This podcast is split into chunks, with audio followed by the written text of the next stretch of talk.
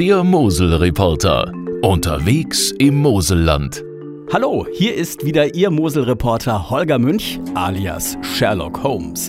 Ich habe nämlich mal wieder ein bisschen Detektiv gespielt und hier an der Mosel, mitten in den Weinbergen, ein Kartell aufgedeckt.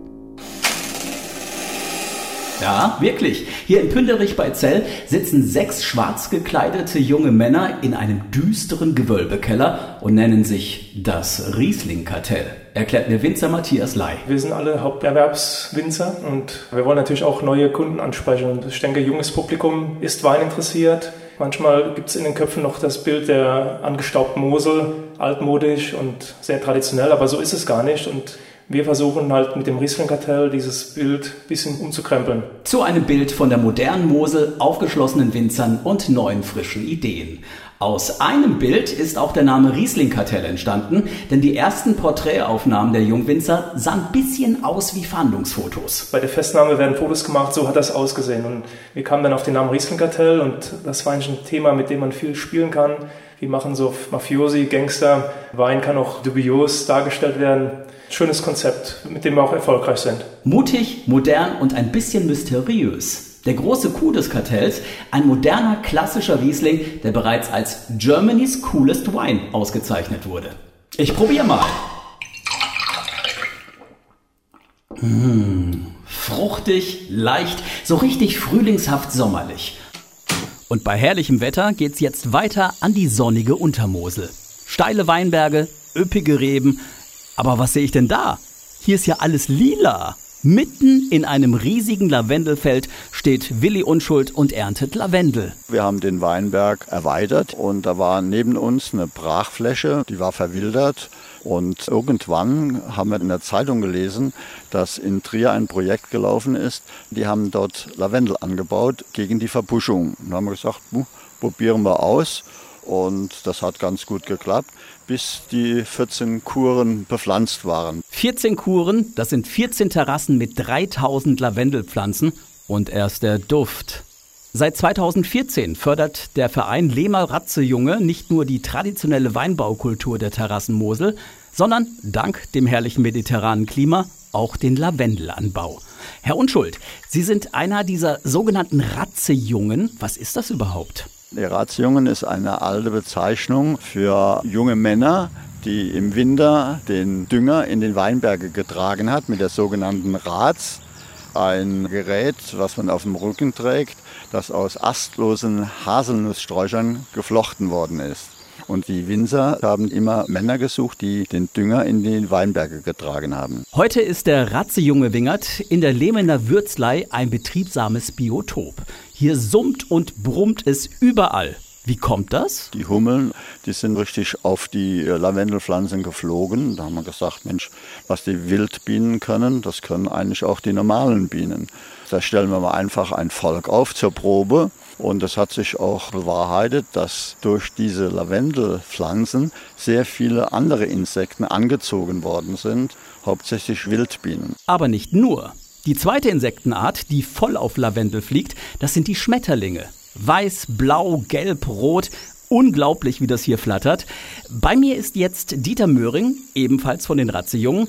Herr Möhring, was ist denn die beste Zeit, um die Schmetterlingspracht hier zu erleben? Die schönste Zeit ist Anfang Juni bis Ende Juli. Die Populationen sind explodiert, seitdem wir Lavendel anbauen. Wir haben in diesem kleinen Stück in unserem Weinberg 30 unterschiedliche Schmetterlingsarten. Viele stehen auf der roten Liste. Eine Besonderheit ist der rote Mosel-Apollo. Dann haben wir sehr viele Segelfalter, Schwalbenschwänze, kleiner, großer Fuchs, Bläulinge, also zur Blüte ein Paradies. Allerdings sind es manchmal fast mehr Schmetterlinge als Blüten, wie mir Willi Unschuld berichtet. Im vorigen Jahr war das so extrem, dass man manchmal gemeint hat, die blauen Pflanzen, die sieht man nicht. So viele Schmetterlinge waren da drin. Doch unter den Bienen und Schmetterlingen wächst so viel Lavendel, dass Dieter Möhring und die Razzejungen daraus einiges machen können. Und zwar viel Spannenderes als nur die berühmten Lavendelsäckchen. Wir lassen von den Bienen hier Lavendelhonig produzieren. Wir destillieren den Lavendel, gewinnen intensives Lavendelöl, verarbeiten einen Teil davon zu Likör Aus getrockneten Lavendelblüten wird Tee erzeugt, Lavendelzucker und natürlich ist der Lavendel sehr dekorativ. Getrocknete Lavendel hält sich nämlich bis zu zwei Jahre. Aber besonders klasse finde ich dieses Fläschchen hier. Das Lavendelwasser ist eigentlich ein Nebenprodukt bei der Destillation. Man kann es für Hand- und Fußwaschungen nehmen, ist auch gut bei Sonnenbrand oder bei Schürfwunden und natürlich als Saunaaufguss. Aber da muss man aufpassen, da braucht man eigentlich nur kleine Mengen, sonst riecht Ihr Haus eine ganze Woche lang nach Lavendel. Eine besondere Heilwirkung wurde übrigens nicht nur dem Lavendel nachgesagt, sondern auch einem ganz bestimmten Wein. Und um dieser Geschichte auf den Grund zu gehen, treffe ich mich jetzt mit Martin Westphal, dem Objektleiter auf Burg Landshut in Bernkastel-Kues.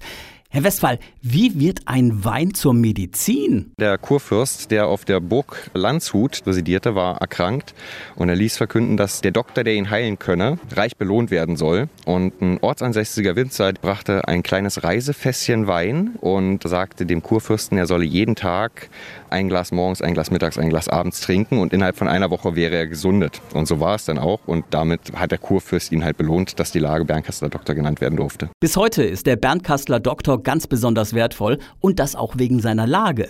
Wenn ich hier so von der Burg mitten im Weinberg über Bernkastel-Kues blicke, liegen vor mir eine malerische Altstadt und zwei wunderschöne Moselschleifen vom Hochmoselübergang bis rüber nach Zell.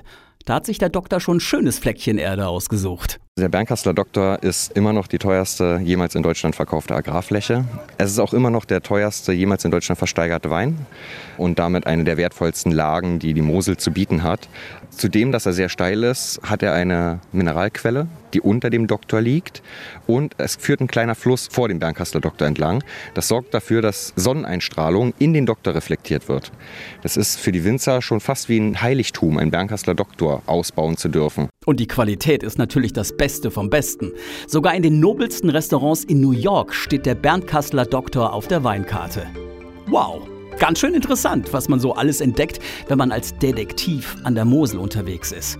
Ich bin schon sehr gespannt auf meine nächsten Entdeckungen. Bleiben Sie es auch. Bis dann, Ihr Mosel-Reporter.